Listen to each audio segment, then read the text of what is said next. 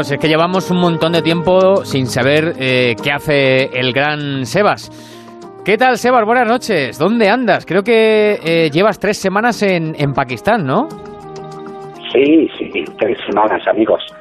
Eh, tres semanas perdido por las montañas más altas del Karakorum, podríamos decir en el corazón del Karakorum, en el glaciar del Baltoro, al pie del A2, en, las montañas más bellas y más impresionantes de la Tierra y he estado muy desconectado porque apenas tengo un teléfono satélite de emergencia para, para el caso de emergencia, pero ayer regresamos a Escardú y hoy me tenéis con vosotros. Mm, bueno, y nosotros que nos alegramos. Oye, te, acabo de escuchar hablar del glaciar de Baltoro. Eh, cuéntanos, porque me parece que es uno de los lugares más bellos del mundo. ¿Cómo, cómo es?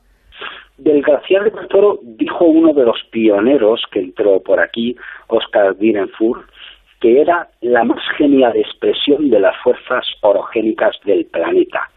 En realidad, el Baltoro y todas las montañas que congrega alrededor forman la más alta concentración de altas montañas del mundo. En torno al, al Toro y en torno a sus bordes, no solamente se levantan cuatro montañas superan los 8.000 metros, entre ellas ni más ni menos que el Cabos, el Peak, el Gassebrunn 2 y el Hidden Peak. Pero además luego hay decenas de montañas que superan los 7.000 metros, algunas incluso más difíciles que los propios 8.000, como el Gassebrunn 4, como el Masserbrunn, como el Hidden Peak, digo, perdón, como la Torre Mustang o como el Chogolisa. Es decir, el conjunto es de una solemnidad y de una grandiosidad que la gente que, que no lo ha visto en persona no puede, no puede hacerse una idea solamente viendo fotografías. Porque, mm, porque las vistas desde allí, eh, ¿cómo son? Eh, tú que has estado eh, tanto tiempo viendo, eh, no sé, cuando has mirado, has abierto los ojos y, y has mirado al horizonte, ¿qué, ¿qué, te has encontrado?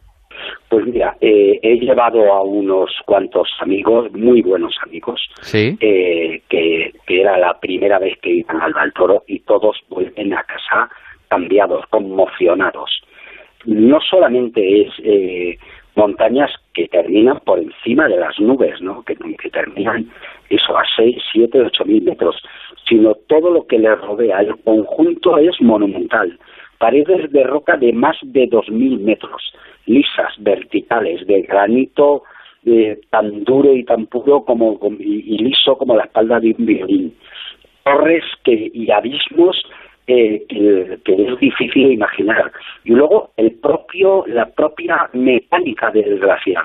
Dentro del glaciar se producen avalanchas, hay ríos, ríos mucho más grandes que, que cualquiera de los ríos de la península, ¿no? Que hacen que se hora que se rompa, Mm. eh, estar durmiendo por la noche encima del glaciar y de repente oyes un crujido y una grieta recorre buena parte del glaciar, ¿no?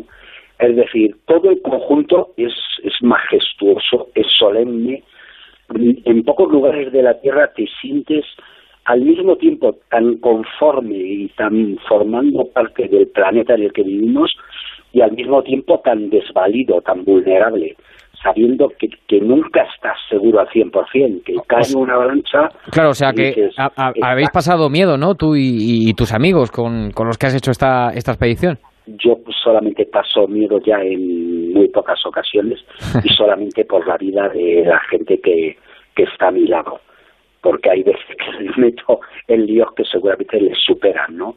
Pero cuando bajo de un viaje de estos me siento lleno. Vuelvo a casa pensando que la vida, a pesar de todo, merece la pena y que es maravillosa, que, que no siempre es feliz, pero que la búsqueda de la felicidad debe ser algo parecido a esto que hacemos. Hmm. No, en eso estoy de acuerdo, pero claro, a- al subir una montaña de, de casi 6.500 metros, ¿no? Que era ese era un poco el, el- el objetivo.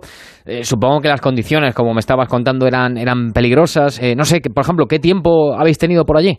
Realmente hemos tenido un tiempo magnífico, casi el, el ideal. Eh, cuando em- empezamos a caminar, que los primeros días de caminata son muy duros y son un poco ásperos y áridos y todavía no has visto las montañas, nos hizo bien nublado y fresquito. Y luego, a partir de Paiute, cuando empieza a verse las torres de Franco y las catedrales de la tierra, hemos tenido un tiempo magnífico, con nubes y claros, pero siempre dejándonos ver las montañas. Y luego, a la vuelta, ayer y antes de ayer nos llovió, bajó la temperatura, también nos ha venido bien, aunque en algún momento también hemos un poco de por la posibilidad de caídas de piedras en algunos tramos. Pero bueno, lo hemos gestionado yo creo que bien, el, el grupo de gente con el paso de los días se termina convirtiendo lo más parecido a un equipo, es decir, en el que todo el mundo hace piña, en el que todo el mundo está al quite de cualquier cosa que pueda suceder o sucederle al compañero mm. y la verdad es que bajo el punto de vista del tiempo ha estado bien lo que ocurre es que al final no hemos podido subir a la cumbre del, del de Pic, eh, que era la montaña que queríamos subir, una montaña preciosa, pegada al Cabos, eh, con unas vistas, sobre todo el realmente magníficas, pero no hemos podido subir eh, un poco por o una mala lectura que hemos hecho, una mala información, pero sobre todo teniendo en cuenta la seguridad de las chicas de José con las que íbamos, que era la primera vez que se, se metían en una escalada glaciar, en una escalada de hielo tan complicada y al mismo tiempo tan comprometida como esta.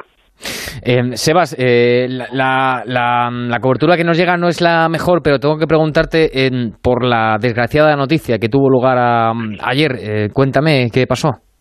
Pues ayer, regresando a Escardú, nos habíamos despedido ya de los porteadores, todos muy contentos después de recibir la propina, que casi es obligatoria en estos casos. Nos habíamos despedido de un chaval muy majo, que era uno de los ayudantes de cocina, que además había, eh, había venido a mí y a, un amigo que viene conmigo, Abraham Durán, eh, también del barrio de campamento, a, a, decirnos que le dolía una muela, le habíamos en lo posible dado antes para que se le pasara y al llegar aquí a Estardú nos encontramos con la terrible noticia de que yendo a casa, cruzando el río Sidar por unos puentes inestables, se cayó al agua, eh, se lo llevó la corriente y, y desapareció. Hoy hemos estado en el funeral y llegando precisamente a su pueblo han encontrado el cuerpo y hemos estado prácticamente día. Acabo de regresar ahora mismo porque porque han tenido que cumplir los ritos musulmanes para darle sepultura y ha sido, la verdad es que ha sido un trago durísimo y amargo en el que hemos estado con la familia, con la vida. Un chaval de 22 años que deja viuda y dos bebés, dos niñas de dos y un año, ¿no? Y es que en, Pakistán todo va deprisa. Se vive y se muere rápido. Pues que, que, descanse, que descanse en paz. Eh, Sebas, eh, un abrazo muy fuerte para todos, ¿eh? Ya nos contarás. Un abrazo a vosotros, amigos.